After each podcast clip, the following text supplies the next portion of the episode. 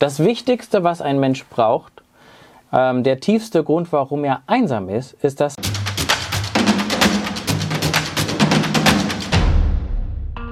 Hi, wir haben heute wieder eine neue Folge Mission Hoch 3, wo wir gemeinsam über Gott und die Welt reden und schön, dass du wieder mit dabei bist.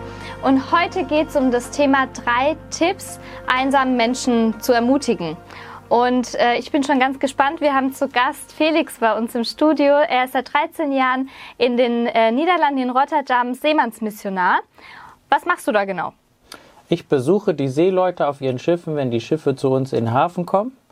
Die Seeleute sind lange von ihren Familien getrennt, arbeiten dort auf den Schiffen und ähm, dadurch sind sie oft einsam, mhm. weil sie auch schlecht vom Schiff runterkommen, weil die Zeit im Hafen oft sehr knapp ist. Mhm. Und wie begegnest du da den Seemännern? Hast du da vielleicht ein paar Tipps für uns, wenn wir einsamen Menschen begegnen? Ja, also ich gehe auf sie zu, ich stelle mich vor, ich frage sie, wie sie heißen, wo sie herkommen, wie es ihnen Familien geht. Und so kommen wir ins Gespräch. Und ganz wichtig ist, wenn man mit Menschen ins Gespräch kommt, dass man immer wieder Fragen stellt, dass sie wissen, sie sind gesehen mhm. und, äh, und man ist an ihnen interessiert als Person. Mhm. Genau. Was wäre dann Tipp Nummer zwei?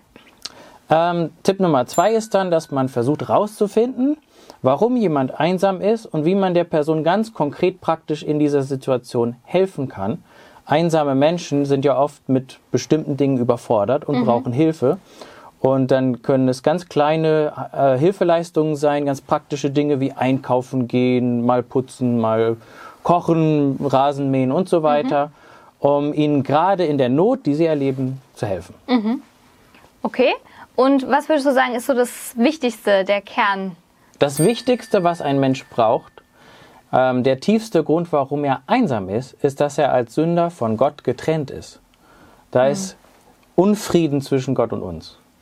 Und letztendlich muss ich in erster Linie mit Gott wieder versöhnt werden. Das passiert nur durch Jesus Christus.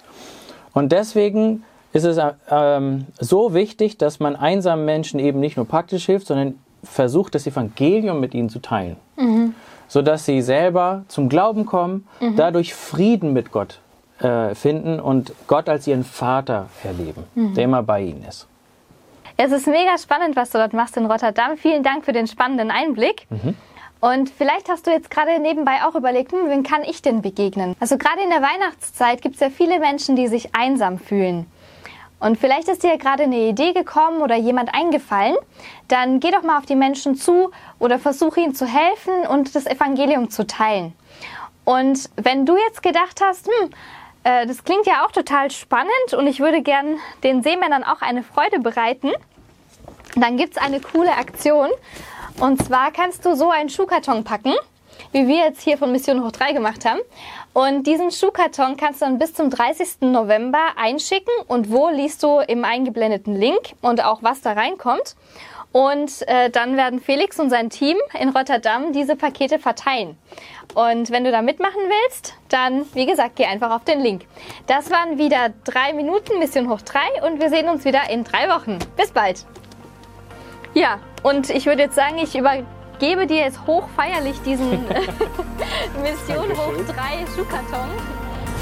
Äh, genau.